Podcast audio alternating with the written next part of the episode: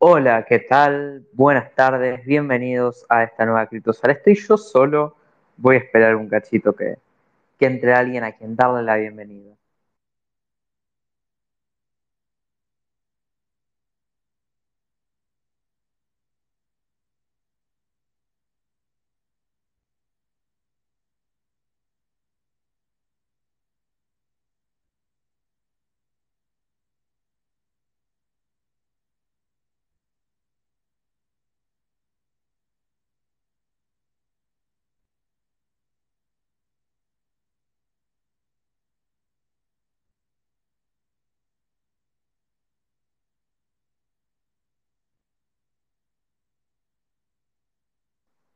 Hola, ¿qué tal? Bienvenidos a este nuevo Space de Nada Respetable. La puta madre de las tres personas que tienen micrófono, además de mí, dos tienen el huevo.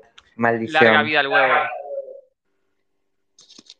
Y Exactamente. bueno, yo mismo, No, yo, yo, no, no puedo, no puedo. yo mismo soy Egmont Sander, como alguien me llamó ya. Viva al huevo y na- no se habla más. No se habla más. No hay, no hay explicación que dar. Tengo miedo. Hola, Pastela, ¿cómo estás? Pastela no es un huevo todavía. Ah, Eh, ahora, eh, no sé, no- nunca usé eh, esto. Momento boomer. Los, Le pones on y hablas. Es así de fácil. Arre. Bien, bien, creo que puedo. bueno, ahora se va, se va sumando gente. Ya, ya podemos ir arrancando, a mi parecer. Estos, eh, Pastela, no sé si estuviste en el, en el último. Estos spaces suelen durar aproximadamente hora, hora y media, así que tampoco, eh, tampoco son maratónicos. Eh, suele ser más que nada. Buenísimo, para lo que yo estoy a, a su servicio. Eh, sí, invité a Pastela por, eh, bueno, alguien sugirió hablar sobre streaming y como el estado del streaming como medio, y digo, ¿quién mejor que una streamer exitosa como, como Pastela para darnos su punto de vista? Me parece que la, Eh. la palabra exitosa es un poco grande, pero streamer seguro que sí. Eh, no, no te bajes el así, por favor. Y bueno, también surgió en el space anterior, ¿viste? Eh, Lirio mencionó el streaming como una nueva forma, en algunos casos, de hacer periodismo o de formar opinión. Y es algo interesante que ya se comentó, que es muy de actualidad y nos parecía interesante, interesante retomar en este space. Pastela, ¿has bajado línea en tus streams? Decinos la verdad. Ay, esperen, esperen, esperen, que, que no estoy escuchando por los auriculares. ¿Qué pasa? A ver ahí. Para mí se está haciendo. Ahí Para está. mí que quiere negarlo todo. Ahí va, ahí va. ¿Qué, qué? ¿Me, me, me puedes repetir la pregunta, mi reina, por favor? ¿Has bajado línea alguna vez durante tus streams? Sí, yo creo que sí. A pleno, obvio. Ay, no lo puedo creer, Pastela. Yo no lo puedo creer. Eh, No lo esperaba de vos. ha pasado que prendí stream días de elecciones acá en Argentina y a lo mejor venía alguien a decir, bueno, yo voté tal cosa, y el mismo chat medio que me terminaba echando a esa persona, como que estaba muy sensibilizada la gente, no, no, y, la, y a esa persona me acuerdo que creo que le clavé un timeout por 10 minutos hasta que cambiamos de tema. Así que podría decirse Es que que, tipo- cens- es que hay del- censura. No, pero eh, pasa que tenés que hacer ese trabajo medio de community manager justo en vivo mientras estás haciendo stream, ¿viste? Porque ves que el chat se te sale de control y una gente, una persona atrás de un teclado totalmente anónima es capaz de todo. Obvio, igual, o sea, sí, creo que sí tengo la seguridad de que, al margen de que sean entes sin rostros y sin identidades atrás de un teclado, normalmente, por suerte, gente como bastante wholesome, y esta vez fue simplemente una persona que dijo, che, la verdad es que yo voté otra cosa, y fue como, hey, es súper válido, pero acá somos todos trolos y no podemos soportar que haya votado a otra persona, así que te silenciaremos. Eh, Pero sí, medio que el chat se, se, se regula un poco a sí mismo de repente. También cuando hay una persona Sí. que, que incomoda o genera cierta, cierta incomodidad, no en temas políticos, ¿eh?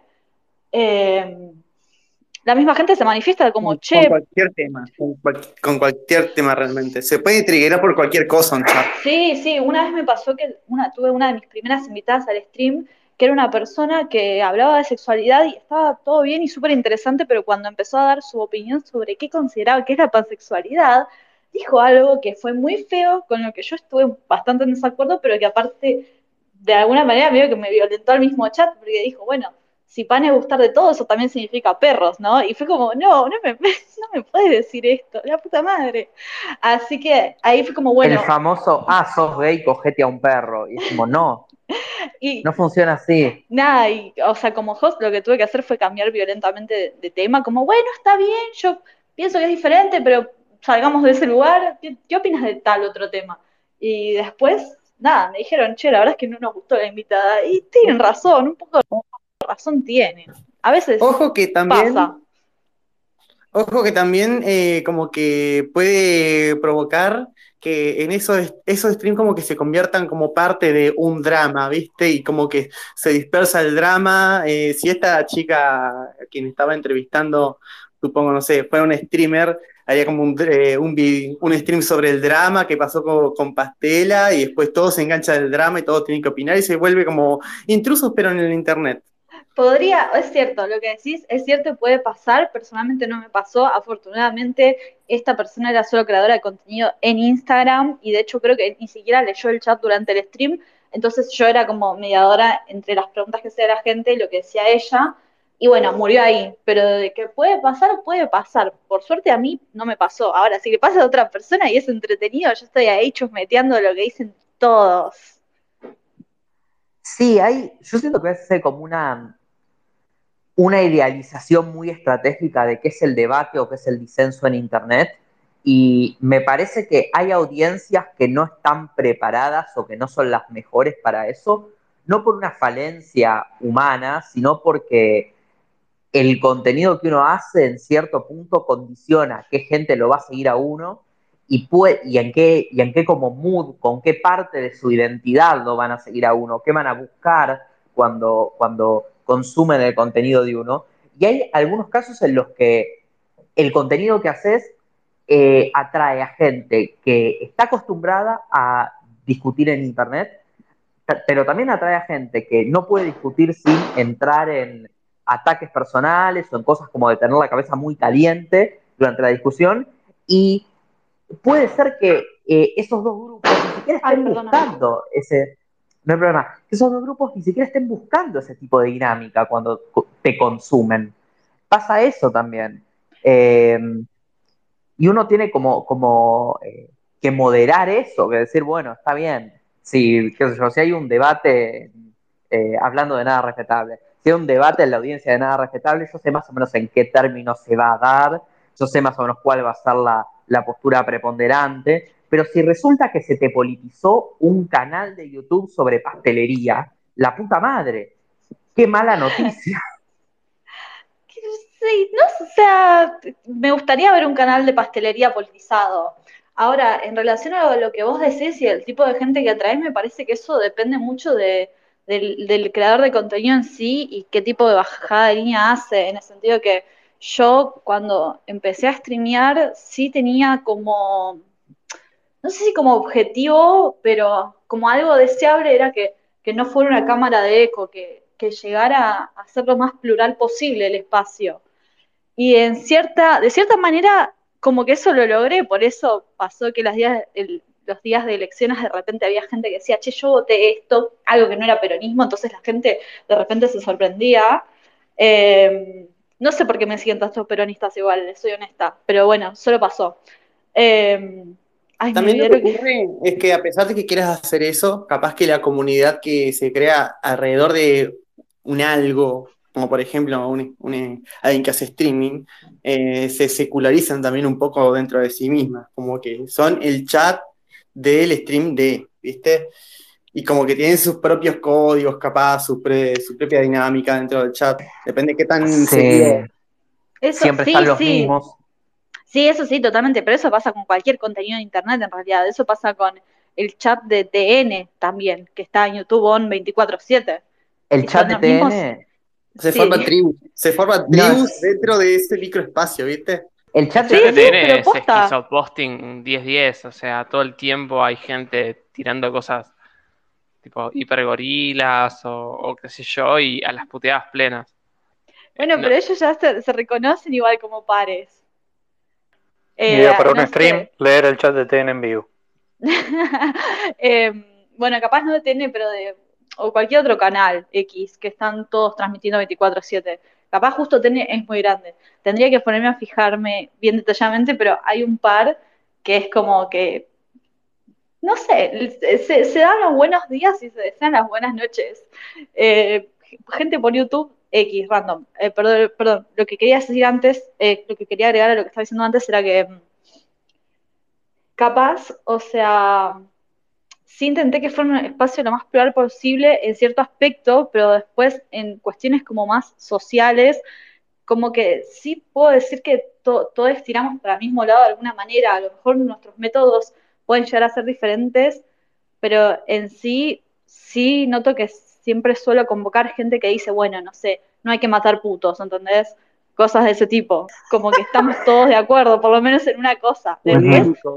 Sí, incluso algo que, que se nota, eh, ahora que estamos hablando de la audiencia y de cómo de alguna forma uno atrae cierto perfil, eh, yo eh, usé este, este ejemplo quizás muy estúpido del canal de cocina, pero incluso en contenido que no es explícitamente político, uno ve muchas veces que hay como cierto perfil de gente que gravita porque la, elección o el sentido de identidad político suele tener un correlato estético y eso hace que haya expresiones artísticas no o, creación, o creaciones, contenido, lo que sea, que no es explícitamente político, pero que está más alineado estéticamente con cierta ideología. Hay una, mm, eh, un meme como Yankee, eh, que es que las familias militares republicanas suelen estar obsesionadas con Disney y poner Disney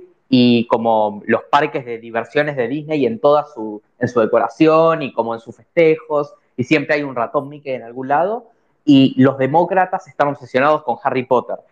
Y eso no, o sea, Disney hoy en día no se puede decir que tenga una línea eh, discursiva explícitamente republicana y no demócrata. Y J.K. Rowling es una TERF, así que no sé si es muy demócrata en contraste con los republicanos. Pero sucede eso, quizás como absurdamente, es un patrón que la gente nota.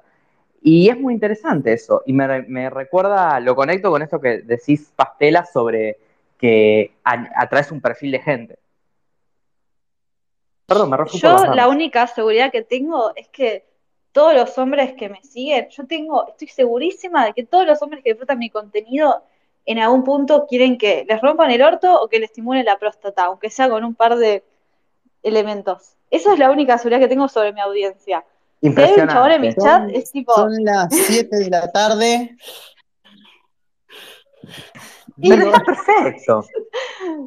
sí, obvio, yo ya lo sé, ellos lo saben, lo sabemos todos. Y está muy bien, me encanta, me resirve. No hay que cogerse a la gente que te sigue igual, está mal. Hay un desbalance de poder. Muy, muy, muy responsable de tu parte, muy responsable. El día después del nacimiento de nuestro Señor Jesucristo escuchamos estas cosas. Estoy de acuerdo. Yo soy judía, así que. Ay, no. bueno, y- Perdón, te dije feliz Navidad ayer, Pastela. Ah, no pasa nada, como que hubo varias personas que, o sea, estoy más judía que nunca y mucha gente me dijo feliz Navidad y les decía feliz Navidad yo también, o sea, me parece que está bien, hay que celebrar. Aparte no, tra- no trabajé, así que Eh, cené con varias gente el 23, eh, entre ellos con, con unas amigas que son una pareja, son lesbianas y las dos son judías. Iban a festejar la Navidad igual, porque son argentinas y se festeja la Navidad en Argentina y quiero comer vitel toné. Listo. sí, yo, yo estoy aislada, pero pasaron a dejarme Vitel Toné también. Sí, sí. la fiesta ya trans- eh, la fiesta de Navidad como que ya trasciende el hecho de ser religiosa también. Sí, no creo que la gente vaya mucho a la iglesia, realmente, de todas las personas que la celebran acá en el país. Va, eso Eh. hacen, ¿no? Deberían ir a la iglesia, supongo que debe haber algún servicio especial por Navidad. Sí, o Sí, sea, es muy importante religiosamente. Eh, yo que soy católico no piso una iglesia más o menos desde que me gradué del secundario católico al que fui. Eh, también pasa eso. eh, yo conozco gente que es religiosa, pero con gente que es religiosa de mi rango etario, no conozco gente que vaya a la iglesia también. Es como, bueno, soy católico sub 30, no van a la iglesia. Bueno, Creo que es medio difícil igual que la gente vaya a establecimientos religiosos. Yo personalmente quisiera poder ir al templo, pero bueno, ahora mismo no, no tengo ya tiempo físico, pero una vez que ya encuentro un lugar a donde mudarme y efectivamente me haya mudado y tenga los viernes un poco más, más libres, voy a, o sea, hay un templo al que me gustaría ir que tiene un rabino trolo, de hecho, así que nada, estoy esperando ahí a que pasen los meses nomás. uh, muy bien, epa. Está, está Eh, bueno porque se genera como un espacio de comunidad ahí eh, de- cuando vas, cuando vas a misa, cuando vas a algún servicio, Es que sí, sí, justamente es la idea. O sea, encontrás también en otros lados a veces. ahora me estoy juntando con otros judíos también que son, es toda gente muy rara, es muy raro, bueno, ah, eh, como que es muy raro porque es gente, o sea, que es distinta a mí, pero igual a mí en ciertas cosas, ¿no? Como, bueno, ¿está mal matar putos? Sí, por supuesto, pero por ejemplo, bueno, no sé, todos ellos son muy, consumen a Maslatón no irónicamente, Eh, y son muy liberales y ese tipo de cosas, pero son raros, como que no los termino de entender, no los termino de sacar de la ficha. Y cuando se me presentaron, ellos me dijeron como, eh, nos- nosotros somos de tal comunidad, que es una comunidad de Israel de centro izquierda. Y yo dije, ah, bueno, qué sé yo, zurdos, jaja. Y no, resulta que ser judío de centro izquierda en Israel es algo diferente, como que es algo que tiene que ver con las posturas que se toman en relación a Palestina, por ejemplo. Entonces, como que ellos eran otro tipo de gente de izquierda al que yo esperaba, y es re loco, como, no sé, me resulta re loco que sea tan diferente todo, y no sé, estamos pensando cómo podemos mechar de repente un stream de judaísmo y tratar de que no se llenen antisemitas, ojalá en el medio, y que no sea un bodrio también. Pero bueno, es un proyecto que tenemos para ahora, el verano. Em, Sabes que yo eh, fui a un toda mi vida al mismo colegio católico, línea Papa Francisco, y lo que me llamó la atención del progresismo, de esa línea de progresismo, al menos como desde la iglesia, y también puede tener que ver con la, eh, ay, ¿cómo se llama esto? Como la, la distinta rama, rama del catolicismo de la que eran los, eh, los curas. No, no es la diócesis, es la, bueno, la, la, especie de cura, la raza de cura que eran. Eh, puede tener que ver con eso, pero lo que no me terminó de gustar, ¿qué? Puede ser ordenamiento, no sé si era la palabra, pero um, puede tener que ver con el ordenamiento del que eran, pero lo que no me terminaba de gustar es que yo las muestras, no había muestras como progresistas en lo social, más allá de, bueno, toleramos que el otro sea puto, está equivocado en ser puto, pero lo toleramos, te toleramos, Dios te bendiga. Eh, y bueno, con respecto también, eh, quizás sea algo del tipo de, de, cura que regenteaba el colegio, pero no me gustó tampoco el approach que tenían al, lo caritativo. Eh, siempre sentí que era muy gesto vacío, vamos y nos sacamos fotos con, con los pobres como si estuviéramos yendo al zoológico y Claro. no estamos luchando por ningún cambio estructural. Aaron, si a, vos, si a vos te parece fuerte eso, eh, yo que estoy más cerca del Islam, imagínate. ¿Vos Em, estás más cerca del Islam? Sí, yo estoy más cerca del Islam, honestamente. Ah, ¿cómo es eso? Ah, es- quisiera no abarcar la- tanto la conversación hablando de eso, porque es como una cuestión. Es, es una cuestión de fe y espiritualidad y la historia personal de uno, ¿viste? Y es como, no sé. Lo, cont- lo contaría, pero es como de no quiero abarcar Tira la tanto. piedra y se esconde, tira No, la piedra y se no, para nada. Si, si querés puedo contar como una experiencia como espiritual religiosa que tuve últimamente, fue que seguí los pasos de rezarle rezarle a Alá, hacerle, eh, apuntar a la Meca y todo eso. Y yo ya venía, y, o sea, no es como que una cosa que pasó en el momento, sino como que yo ya venía investigando mucho sobre lo que es el Islam y como que me copa mucho, eh, como lo que es dentro de esa línea. Es como permite, permite la, permite, o sea, la convivencia, se centra mucho en lo que es la convivencia, pero también en no ser un, tibio en cuanto si alguien te agrede, tipo te permite como defenderte. Y es una cosa que en el, por ejemplo, en el catolicismo no me gustaba tanto eso de simplemente mostrar otra mejilla. Eh, pero es una cuestión mía, digamos. Eh, y desde que le recé, eh, esa vez que estaba como en un punto de mucha desesperación y de, de depresión y qué sé yo, que fue este año, eh, después todo empezó a mejorar, a mejorar y a mejorar y fue como que todo estaba como, oh, gracias a la bendito sea tu nombre. Me encanta que Me parece re lindo. En un, estamos en un space con la fundadora del islamismo gay internacional. Sofi tiene el micrófono activado, así que me escuchan dos Sí. veces. Eh, Perdón, perdón, me da Para- vergüenza. te metes en, en el espacio ese que es muy popular ahora que se ponen a leer el Corán, que quedó como meme y todo el mundo se... No, se mete a no me, no me meto a ese, no me meto a ese. Honestamente me duerme un poco. Y sé que, uno, eh, sé que algunos amigos míos eh, eh, lo escuchan tipo para dormirse, así que... Pero, eh, ¿qué? Este es otro, está bueno. Sí, ASMR razón con religioso. Eh, tenés razón, Lidio, con respecto a que con cómo lidiar con las agresiones, el catolicismo, al menos en, en el approach eh, argentino contemporáneo, es muy bueno. El odio es un veneno y naciste para sufrir de todas formas. Así que bancátela, Rey, saludos. Eh, para mí, Sí, yo, yo ya se sabe que tengo como cierta, ciertas otras visiones menos ortodoxas sobre la violencia, justamente. Eh, sí, qué sé yo, yo también tengo mis, eh, mis cosas sobre cómo se presenta el catolicismo. Para mí, o sea, la visión de naciste para sufrir de todas formas, el odio es un veneno, no lo sientas, es como más eh, precisa, más fiel a la esencia del catolicismo, o sea, tal cosa, que vamos con una guitarrita a cantar y ser jóvenes y Pascua joven. Me parece que eh, una religión que toma esa, esa miseria inherente a ser un ser humano y dice, bueno, la, la vida involucra sufrir muchísimo, pero ese sufrimiento te acerca al Padre. Listo, buenísimo, gracias. Eh, al, al final del día, al tipo lo crucificaron. Eh, Siku quiere hablar, ojalá nos, nos saque de temas ¿Vieron, tan vieron, pesados. Life, ¿Vieron Life of Brian? No, ¿qué es eso? Ah, una película de Monty Python. Igual quiero dejar hablar a Siku porque eh, quería hablar Siku. Eh, sí, no, no, no me está dejando aprobarle el request mi celular. Creo que es una cosa del Que táctil. salga, que salga y entre de vuelta. Sí, sí, eh, podés Siku salir y volver a entrar, sería un golazo.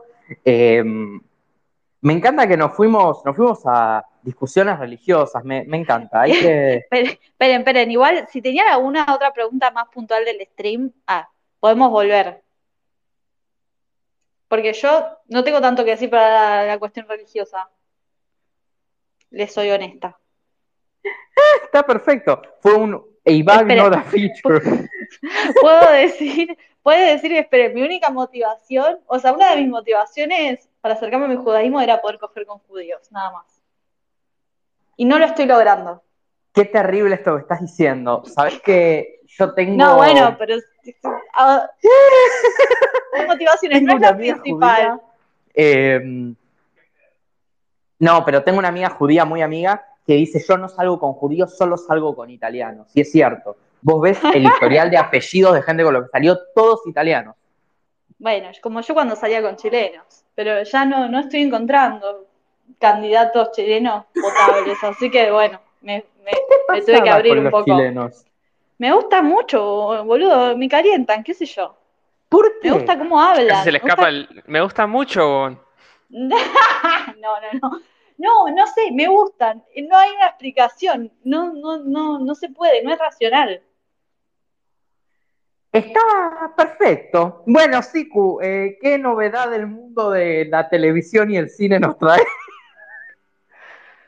Uf, ¿qué? ¿Ya no estamos hablando de religión? No, estamos hablando de, de los sexys que son los chilenos. Ah, bueno.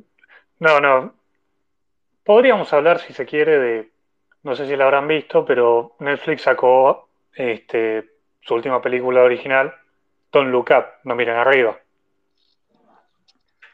¿Y la protagonizan chilenos o...? Eh, está Leonardo DiCaprio, que es prácticamente un chileno con la cabeza grande que tiene. Ah, eso. Tenía que ver esa película, pero la estuvieron bardeando mucho en Twitter. Ay, Sí, es un poco ambivalente la película. Si uno la compara con la obra anterior de Adam McKay, eh, definitivamente sufre porque quiso replicar lo que hizo en The Big Short, haciendo una alegoría al cambio climático.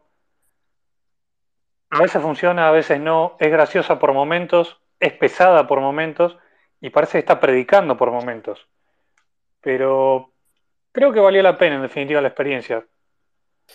Mm, Yo, bueno, entonces la voy a ver. yo había eh, leído por ahí, en al- no recuerdo dónde, por Twitter seguramente, en algún tweet extraviado, que Don't Look Up eh, tenía como mucho, como si, si se posicionara mucho en que los republicanos no hacían nada y como que los demócratas eran los que trataban de hacer todo. Una cosa así, como que se notaba esa cuestión ideológica. ¿Vos estás de acuerdo, Siku? Definitivamente hay un bias. Definitivamente está, la balanza está más tirada para un lado que para el otro. Ahora bien, hay un intento por hacer las figuras ambivalentes. Claramente el personaje de Meryl Streep, que es presidenta de los Estados Unidos, tiene elementos de Trump, pero también tiene elementos de lo que podría ser un personaje Hillary Clinton. Obviamente hay unos que son más pesados que otros. Me, me encanta la idea de verla a Meryl Streep eh, tipo personificando a Trump y a Hillary al mismo tiempo. Siento que se me caerían las bragas. Y algo de eso hay. La película intenta, por lo menos, pero queda muy pesado en el intento porque recae mucho de un lado. Obviamente recae mucho del lado de Trump. Y la sátira no termina de ser sátira porque no está satirizando nada, está contándonos hechos que la película ya da por sentado que van a pasar y extrapolándolos en la vida real con el cambio climático. Y después, bueno, en el medio de la producción de la película se agregó la crisis del coronavirus, todo lo que fue la pandemia, la Uh. desinformación, y eso agregó toda una capa de complejidad más a una película que era básicamente, en origen, una alegoría del cambio climático, una sátira de cómo reaccionaríamos políticas y socialmente a ese tipo de crisis. La, la ¿me harías película. un- No, eh, perdón, Lee, eh, No, brevemente. iba a preguntar Eh, cuándo, cuándo estaba, cuándo se hizo la película, porque dijiste que el coronavirus vino, la pandemia vino después y Sí, eh, McKay la escribió, según leí, en 2019 tenía el guion terminado, iban a entrar en producción en marzo de 2020, y bueno, ya con el guion terminado pasó todo lo del coronavirus, que da una nuevo, un nuevo entendimiento, nuevos puntos de análisis, nuevas aristas a una película que toma del correlato de la realidad, pero no lo incluye. Eh, quería pedirle brevemente a Siku eh, que hiciera un, un resumen, una sinopsis de, de la película, sin spoilers en lo posible, pero como para ponernos en tema aquellos que no tenemos, no tenemos Netflix o cancelamos nuestra suscripción a Netflix. Yo lo hice en un acto, en un gesto vacío, sin ningún, eh, sin ningún efecto real comenzó de la peso. revolución. Así comienza la revolución. Claro, eh, cancelé mi suscripción a Netflix después de todo el quilombo que hubo con Dave Chappelle, porque yo dije, no, no, no, no, no, vuelvo a la, a la más vil piratería, no vale la pena.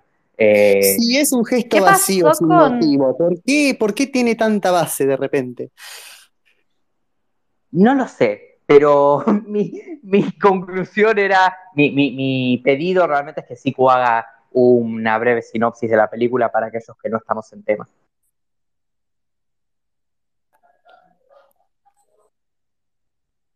Ah, Siku parece ¿Siku? que se cayó. Dale, dale el permiso de vuelta. Ahí. Ahí volvió. A mí se me cae constantemente también. Pero bueno, eh, un resumen así breve de la trama. Básicamente, Leonardo DiCaprio y Jennifer Lawrence son dos astrónomos que un día, haciendo su observación de rutina, descubren que hay un cometa en curso de colisión con la Tierra. Calculan que el cometa va a chocar con la Tierra en seis meses. Y bueno, la película trata sobre la reacción que tiene tanto el público, los medios y la política a la noticia. Es básicamente una parodia de lo que es la crisis del cambio climático y las reacciones que ha instigado en el mundo norteamericano, más que nada en las, esferas políticas y la percepción este, de que no se hace nada. De hecho, el tagline de la película es basado en eventos que posiblemente sean verdad.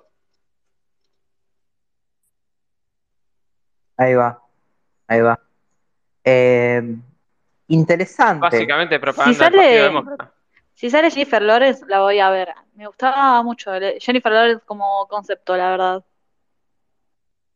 ¿Como actriz o como Jennifer Lawrence concepto de como mujer? concepto y punto. Como, como concepto de, de mujer. Que justo el otro día me, me crucé un TikTok que decía. Ay, no me acuerdo, era en inglés, pero era como. No sé. Ay, ah, era como. Ay, ah, ah. Eh, Jennifer Lawrence, concepto. Concepto como de. ¿Qué pasa cuando sos una actriz en Hollywood como Jennifer Lawrence? Que, no sé, como que la mina estaba re pegando en 2012, 2013 y era re amada por muchos adolescentes de Tumblr, pero era como re quirky, le gustaba comer y era re simpática y re graciosa y de repente un día se pasó de irrespetuosa y ahí como que de repente la cancelaron todo el mundo Bien, y bien de ¿Qué pasó con eso? ¿Qué pasó con eso? No sé, como que la mina al parecer se rascó el culo en un lugar sagrado y lo contó cagándose de risa. Entonces le dijeron, sos una atrevida, atrevida loca sin clase. Bueh, re vintage. Eh, y nada, y ya está, y dejaron de consumirla así de golpe y porrazo, y dejó de salir en cosas. Y fue como, ay, bueno, pero no viola a nadie, qué sé yo, será una boludita. Pero, no sé, viste, los gringos son raros. Es terrible Y- ese corte que hacen a veces, sí, de, bueno, te adoraba. Es eh, la dinámica del delfín de Santa Teresita, que se ve muchas veces en Twitter, pero a otro nivel. Ah, sí, bueno, sí, re, re, re sí. Y a- al parecer el mismo concepto existía en, en la versión hombres con Chris Pratt, pero no llegué a ver qué decían de él. Igual yo no, o sea, no lo quiero ahora, Chris Pratt. Eh, Chris Pratt estoy un poco más familiarizada, eh, porque aparece en las películas de Marvel, yo consumo esa mierda. Pero Chris Pratt, eh, básicamente se lo eh, es por la, es por un motivo religioso, como que se sabe el lado religioso de Chris Pratt y como que lo relacionan con un montón de valores eh, conservadores que no sabemos, ¿no?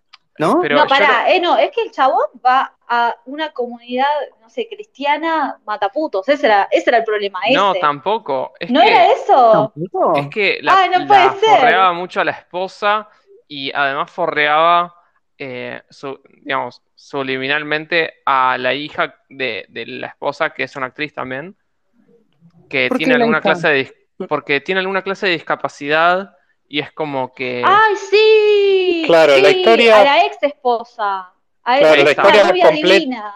La historia completa es así. Chris Pratt estuvo casado siete años con Anna Faris, Sí. protagonista de la trilogía de Scary Movie. Eh, tuvieron un hijo, una hija, eh, un hijo, perdón, Un hijo, sí, y sí, el un hijo tiene y el hijo eh, tiene problemas, tiene una discapacidad, no sé cuál es. Y bueno, ellos se divorciaron creo que hace dos años y Chris Pratt se puso de novio de vuelta y se casó. Y en un posteo de Twitter literalmente puso gracias a mi nueva esposa por darme un hijo sano. Tuvo un hijo este año. Claro, no, no. Estoy, un poco creo. orgullosa igual de mí misma de no saber, de no saber tanto esto. Es como que no estoy tanto en el chusmerío ese. Qué tremendo. Sí, sí, a una hija, tuvo una hija, tipo, a- a- puso a Beautiful Daughter Sana en Instagram. Me A Beautiful and Healthy Daughter. Eso, sí, re- perdón, me parece re malvado. Yo estoy, estoy de acuerdo con que hay que romperle las piernas. ¿Merece, merece la cancelación? Sí, Me a parece pleno. que sí. Un Sí, par de bifes merece. Sí. Un par de bifes. Esa es la, nueva- esa es la cancelación que queremos. Va, Todo sí, esto obviamente yo. sumado al hecho de que ya venía derrapando hace tiempo. Un mala Con- leche, un mal tipo. Igual no hacía tan buenas películas tampoco. Tipo, no, no, lo- no se extraña. ¿Qué hizo? Que saltó a la fama con Guardianes de la Galaxia y después. ¿Qué hizo? Hizo Bueno, Parks and. Recreations. Parks and Rec. Exacto. Hola, Marianela se nos, se nos sumó. eh, es una Buenas. speaker de la audiencia. ¿Cómo estás? Todo bien acá, caminando. Me alegro. No, Sí. No, eso, Parks and Rec, Guardianes de la Ahí, Galaxia ahí y- ya era conocido, sí, pero saltó como al mainstream con Guardianes de la Galaxia. Sí. Sí, sí. No ¿Y qué sabía lo de la hija, eh, medio mala persona. Y después creo que tiene una. Me parece que tiene una película con Jennifer Lawrence. Una tipo como que están en el espacio, algo así. También, si no me equivoco. ¿Puede ser? Sí, hizo también Jurassic World, la de Jennifer Lawrence, Ah, Passengers. También estuvo en Her, en La Hora Más Oscura, sí, de Dark Twi- 30. Ha tenido una carrera larga, pero bueno. Y ahora va a ser Mario, Mario también. Ah, sí. Igual, Jurassic, las películas de Jurassic World totalmente olvidables. Sin lugar a dudas, sí, sí. ¿Alguien de aquí ya vio la nueva de Matrix, Resurrecciones? He escuchado críticas muy positivas. Ya está para ver eh, en internet. Yo no dije eso. Yo no la vi, pero las críticas que escuché son muy negativas. Al revés. no vi ninguna película de Matrix. Cancelada. Perdón. Son, son esenciales de la, de la cultura gay, al menos la primera la tenés que ver. Va, de la cultura queer, no gay. ¿En serio?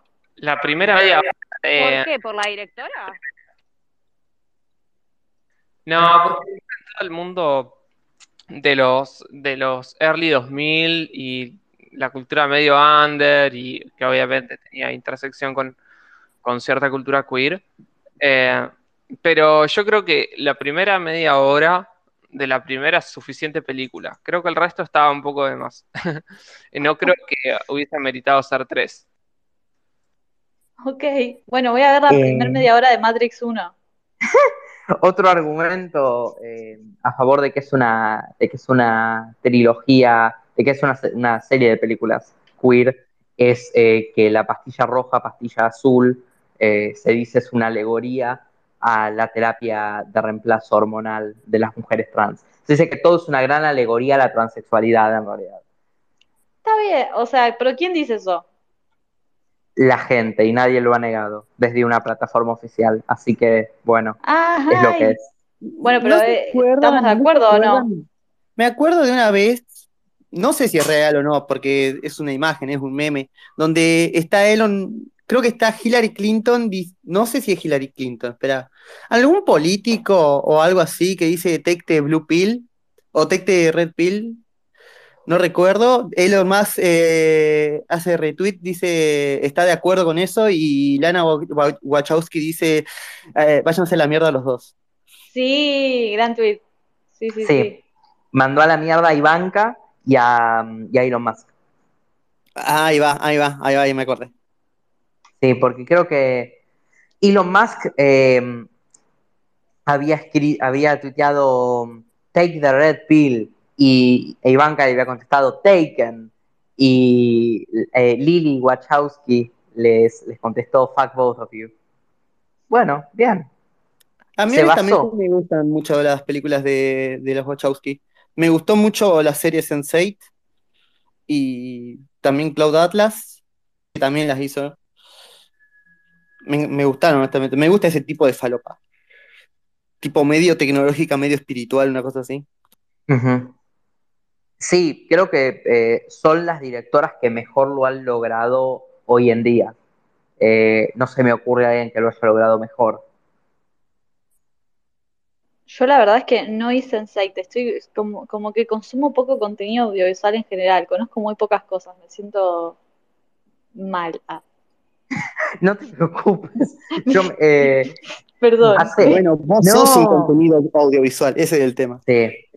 Pero aparte ahora estoy viendo cosas argentinas porque me porque no conocía nada. Es como, ah, ¿qué es Nueve Ah. Reinas? Una vez, una vez entré a ver un stream tuyo de los simuladores y estábamos viendo los simuladores.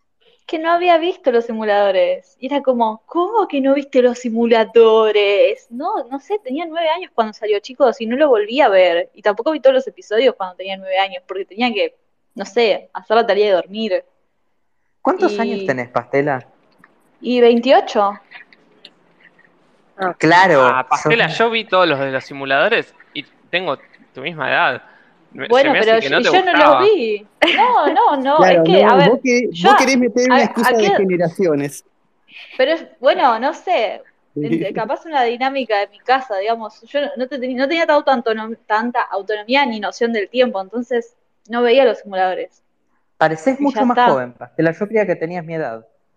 Gracias. Eh, duermo en formol. Tengo mucho cáncer, no mentira. Eh, no. No, Listo, Eh, no, no. Esto se, se resube a YouTube, listo, no nos monetizan, gente. Chau. perdón, censuralo, poner un pip. Eh, bien, ahora no. podemos hablar con libertad.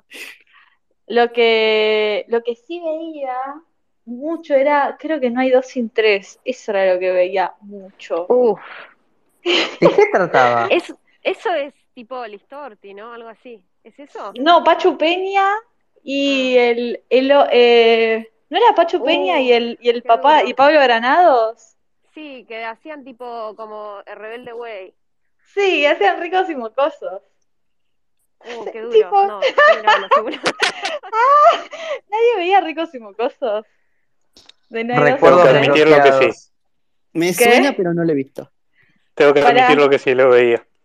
Bueno, no sé, eso era lo único que me acuerdo que veía sostenidamente. Eso y Alma Pirata. Pero no vi después, no Ay, sé, no vi Patito Uh, Feo. uh, No vi uh, ca- vi, casi vi Alma. Pirata. Vi Alma Era- Pirata. Me, gu- Era me muy gustaba, me, buena.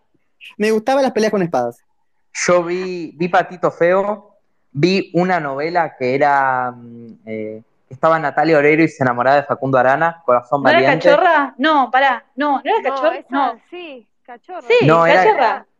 Sí. Con Facundo ¿Cuál? Arana, sí, es esa. Sí, la que sí. tenía un títere en la mano. ¡Ay, No, Sí, que sacó el, la- el- ese CD con, tem- con grandes temas. Eh, ¿de qué están era hablando? que- de la De la de- novela que veías vos, boludo. Oh, esa, esa. Sí, No, pero yo veía Sí. una en la que en la que Natalia Oreiro era pobre y Facundo. Arana Eh, corría eh, carreras de auto. cachorra. No, son dos distintas. La que era Ah. es que ella era cachito, no sé qué.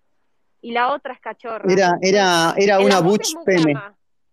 Era una. Butch Peme. En, ¿Cuánto en- laburó en cuánto laburó Facundo Arana en esa época, eh? Eh, sí, veía eso y veía veía el programa de Jorge Ginsburg con mi abuela. ¿Tres Ay, tigres en sí. el 13? No, Mira, mañanas sí, sí, informales. Ay, Ah, no, yo no me miraba eso, tipo, yo lloré cuando se murió. Ay, yo miraba sí. mucha tele, chicos. Eh, me dejan muy sola mis papás. Pero to- to- yo también me, yo también veía mucho tele, creo que no veía mucho tele na- nacional nomás, pero, pero sí, o sea, a Ginsburg lo veía en algo, pero no me acuerdo en qué. Sí me acuerdo el día que se murió porque era el primer día de clases de secundaria que tenía y, y se murió. Y fue como, no, mal ahí, bro. ¿Cómo te Yo vas me a morir? acuerdo, me acuerdo del día que murió Nisman porque fue un día en el que yo tenía un examen, me parece que era un examen de matemáticas que desaprobé o que aprobé, pero tenía algún sentimiento o de triunfo o de fracaso rotundo y llegué a mi casa y vi el informe y digo, uh, la puta madre, mataron a Nisman. Yo lo vi, no, no el día anterior, pero me parece que hacía un par de días en, en Ya estaba, TN. ya estaba politizada eh, el nene, ya quería que metieran en presa a la Sí, chorra. Eh, fuerte, eso, eso que fue en anciana. 2015, ¿no? Eh, sí, fue enero de 2015. Yo estaba en Twitter esa misma Yo noche. también, ya estaba en Twitter como loca, fue hermoso, como cuando se murió el marido de Nazarena Vélez. Esos Ay. eventos de Twitter maravillosos. Terrible lo del marido de momento Nazarena hermoso, Vélez. se murió, que- se murió Nisman. Pero era todo, o sea, a mí me, qué sé yo, yo era la primera en la casa que iba y decía, se murió porque en Twitter te enterás todo primero y es como que ya hacían investigación, todo, conclusiones. Me parecía divertido cuando eso pasaba. Y cuando pasó lo de Nazarena también. No cambió nada Twitter. Pero... No, Qué gran lugar Twitter, es muy, bien- muy hermoso. Eh, No, yo era me- muy pibe cuando murió Nisman, tenía 16 años. Vengo a interrumpir diciendo Oh, que Dios. acabo de terminar de dibujar un vector de el huevo. Ahora mismo lo subo. ¿Qué es el huevo, Manfil? ¿Me explican, por favor? No hay explicación, es el huevo. Es una, Por- co- por- es una cosa de Twitter, es una cosa de Twitter. Todo dentro que del maple, nada fuera del maple. ¿Cómo? tipo de ¿Qué? Ah, es- eh, se cambian el avatar al huevito. Ah, Tratan de, tratan de traernos a su, a, su, a su colectividad. Es una mente colmena que solamente quiere el maple o algo así. Incomprensible. me gusta el huevo porque tiene proteína. No, Porque no, no. saluda no, no, y es no, no, no. copado. ¿Cómo que no? Sacale, sacale el espacio por decirle que le gusta el huevo. No lo voy a aceptar. Pero es rico. Sí. A- eh, Eh, estoy, estoy aceptando compartir espacio con los huevos. No quiero que me los rompan. No me rompan los a huevos. mí, no, a mí me gusta el huevo eh, un poco crudo, ¿viste? Cuando tiene la yema líquida. Sí. Mojar un pancito. Sí. Ay, qué rico. Sí. Pero dejate de joder. Ay, sí. Ay, quiero Qué hacerme huevos, pero estoy aislada y me estoy por quedar sin huevos y la estoy pasando, estoy sufriendo, estoy calculando como, bueno, llego a Anda a un comprar desayuno. igual. Eh, igual, eh, Pará, Tengo que esperar ¿tenés mañana. Eh, no lo sé, no tengo, no, o sea, yo estimo que no, porque no, o sea, no tuve síntomas, pero no tengo garantías de ser asintomática. ¿Y me- nunca me lo dio, nunca jamás me lo dio el boti, pero igual cuando me hice ese hisopado no sirvió para nada porque me lo hice a las 48 horas de haber estado expuesta a un test de antígenos cuando tenés que esperar una semana. Una semana. Entonces, Mm. Mañana me lo voy a ir a hacer, que ya se va a cumplir la semana y ahí tipo ya voy a saber si tuve o no. Pero me pasó que fui a una reunión de 20 personas y me estoy hablando tipo a los gritos con una persona sin barbijo y esa persona es la que, o sea, 15 minutos aparte, justo. Y esa persona fue la que dio positivo de COVID al día siguiente. Entonces, teóricamente estuve re expuesta y bueno, por eso me quedé como encerradita. Pero en mi trabajo me dijeron, eh, andá a hisoparte. Y fue como, che, pero escúchame, no sirve de nada que me vaya a hisopar hoy. Bueno, pero andá a hisoparte. Así vemos si podés volver. Y es como, boludo, me estás jodiendo. Eh, y fui a hisoparme igual. Y al final, como que no me hicieron ir. Y mañana voy de nuevo. Y ya si ahí me da negativo, me hacen volver a, agarrar la pala. Pero, pero no sé. Y de, de esa reunión hay tres personas que salieron covidadas positivos, aparte del que, o sea, a raíz de la persona que fue que era positiva, que igual esa persona no lo sabía, no tenía idea y no tenía síntomas y tampoco eh, se consideraba expuesta, porque si no, no hubiera ido.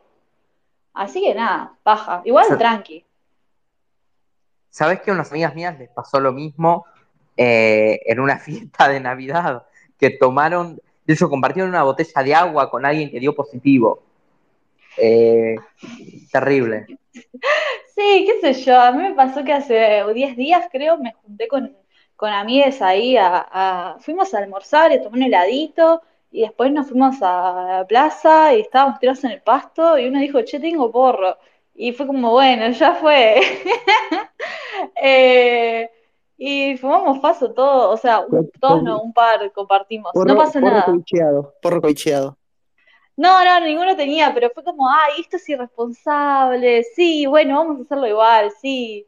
Y en, un en otro momento al chabón que tenía porro le dije, che, disculpa, ¿te puedo, te puedo pedir un trago de agua? Yo sé que no está bien. Me dijo, Pastera, estuvimos jugando paso. Tipo, sí, obvio, tomá el agua.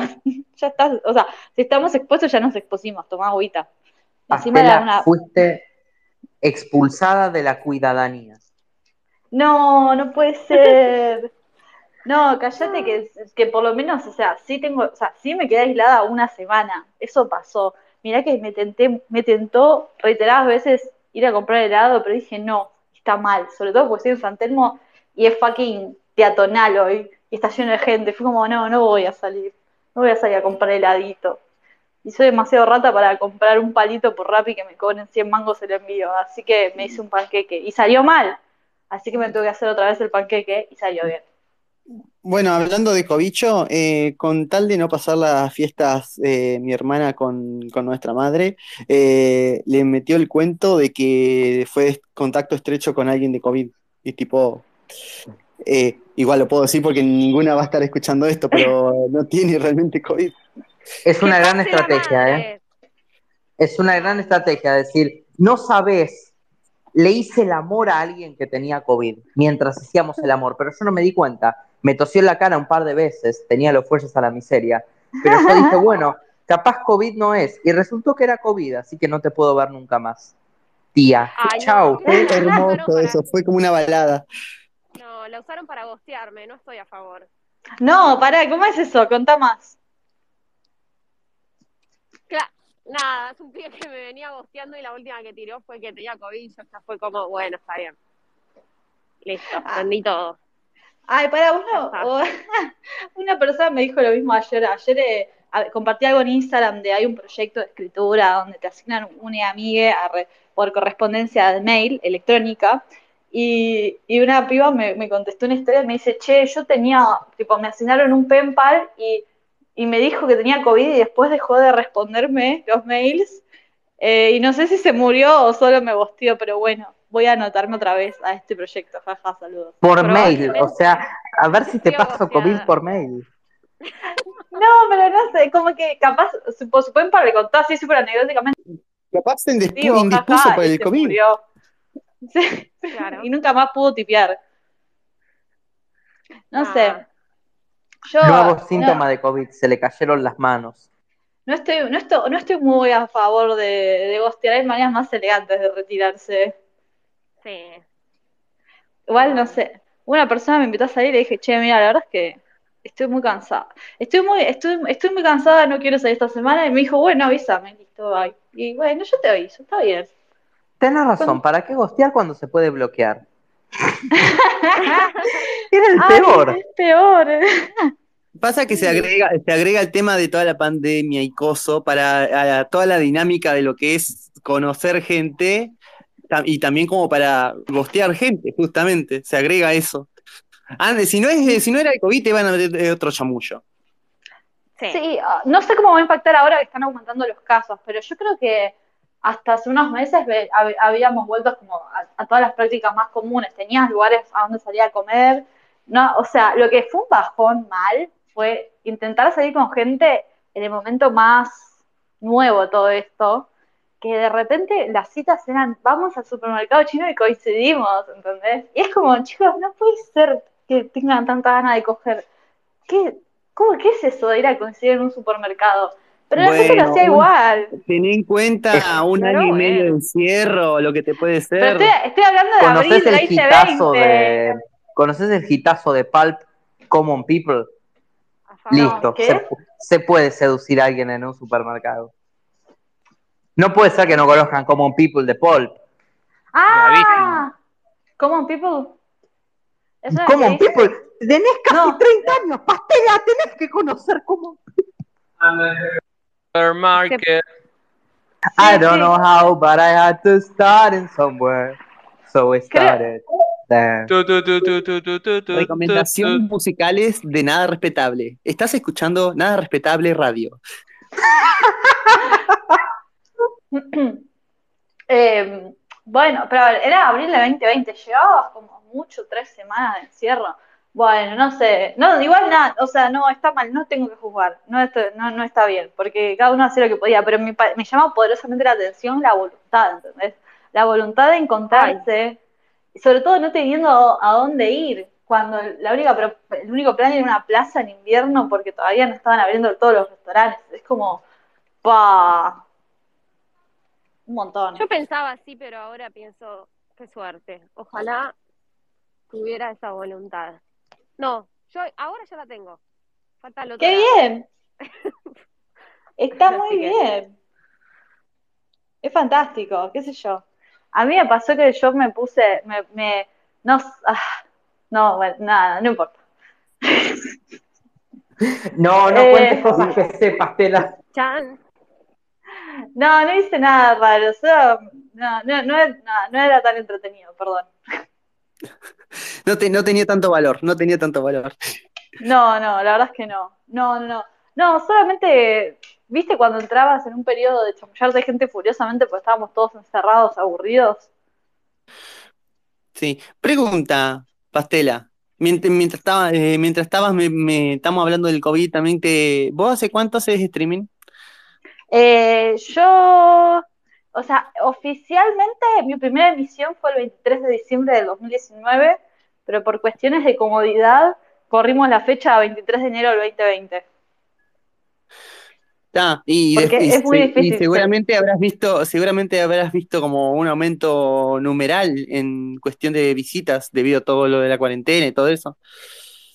La verdad es que no sabría decirte, yo, lo, o sea, ay, no, no sé, estoy muy sesgada en eso, estoy bastante sesgada porque sí, supongo, no sé, el tema es que yo empecé a streamear y no, no tenía como números muy Claro, altos. no- claro, pero no tenías, claro, no tenías con qué medirlo, compararlo, digamos, con, con un periodo donde no estuviera, donde no hubiera una pandemia, ¿viste? Capaz por eso. más, más o menos sí, pero aparte yo, o sea, sí fui ganando eh, audiencia, pero más que nada por el networking, arre, y el contenido que hacía, como me, me iba acercando a otros pares o a gente con audiencias más grandes que de repente les gustaba lo que hacían, como que me conocían y decidían consumirme a mí también. Entonces, sí, la gente estaba encerrada al pedo, pero fue como una cuestión más estratégica mía, supongo. Eh, y de repente cuando se empezó a flexibilizar, sí tuve, sí elegí dejar de streamear los viernes, sábados, porque eran los días que la gente salía de nuevo, pero, pero tampoco se disminuyó mucho, eh, no fluctuó demasiado la cantidad de gente que me veía. Eh, se disminuye más cuando llevo periodos largos sin streamear o sin hacer contenido nuevo o más entretenido, pero me pasó que también este año tuve que darle prioridad a la facultad y de repente tuve que dejar en un segundo plano el streaming y eso tiene, o sea, tiene un costo claramente que es que me da menos gente o que genere menos interés o que haga cosas como más vagas que convocan menos gente. De repente si estoy a- de nuevo todos los días streameando, aunque sea dos horas, se van a, van a decir como, ah, mira, está esta persona, eh, y van a tomar la costumbre de volver a consumirme, ponele. Pero bueno. Pastela, eh, se nos está acabando el tiempo, así que me veo en la obligación de hacerle la siguiente pregunta. Eh, ¿Cómo ve, cuál es su predicción para el futuro del streaming en 2022 y más allá de 2022? ¿Qué forma cree que esto va a tomar en los próximos años? Eh, mira, justo como una persona que ahora trabaja en un canal de televisión que tiene intenciones de, de pasarse a Twitch, eh, creando contenido nativo para la plataforma y no replicando lo de la tele, si eso es algo que llegan a hacer como otros canales de televisión y tal, me parece que, no sé, se le va a dar más bola y ya. Y ojalá que eso signifique más marcas poniendo guita y ojalá que se amplíen no sé, que aparezcan como caras nuevas y voces nuevas, que pueda tener más recursos para dedicarse a eso específicamente y no otra cosa. Como yo que abandoné mis sueños de ser, no sé, full time streamer para justamente trabajar de algo que me diera Quiere un peso comida, fuerte. plata. Pastela quiere un peso Bueno. fuerte. Entonces, la conclusión eh, suya, Pastela, es quiero dinero. Ojalá que, sí, re, re, quiero dinero pero de marcas, queremos plata pero de las marcas, no queremos la plata de los usuarios, no queremos que esos usuarios, bueno, capaz hay gente que sí, yo personalmente no, a mí me encantaría que me sponsoren marcas, arre, pero no sé, al margen de lo que me encantaría a mí, me parece que se va a generar más contenido en internet y se le va a dar más bola a lo que es YouTube y Twitch y, y estaría bueno que surjan caras nuevas, sangre nueva.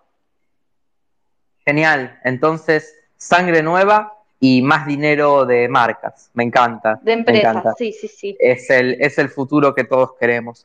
Eh, Yo, brindo por, yo brindo por un peso fuerte. Estábamos brindando, ¿no? Pero estamos hablando de peso de, de kilos o de la divisa. Perdón. estamos hablando sobre que Menem lo hizo. Ah, Un peso fuerte, Ah, Menem lo hizo. Ojalá. Ojalá. Brindo por eso. Eh, gente, eh, muchísimas gracias por participar de este hermoso espacio. Fue un placer. Gracias. Y Gracias por invitarnos. pero por favor, Pastela, un honor tenerla, sepa que puede, puede venir cuando desee. Eh, y bueno, nos encontraremos eh, aquí mismo la próxima semana en un día y horario a confirmar, pero que probablemente sea el mismo. Así que muchísimas gracias a todos, muchísimas gracias al elenco estable Sasha, Siku, Lirio, eh, y gracias a, a, Pastela y a Marianela que participaron como invitadas en esta ocasión. Gracias eh, por la compañía. Pero por favor que terminen bien su domingo y que comiencen bien su semana. Abrazo mm. a todos. Muchas gracias, mi rey. Nos estamos percibiendo. Nos estamos percibiendo en el metaverso. Arre. Adiós.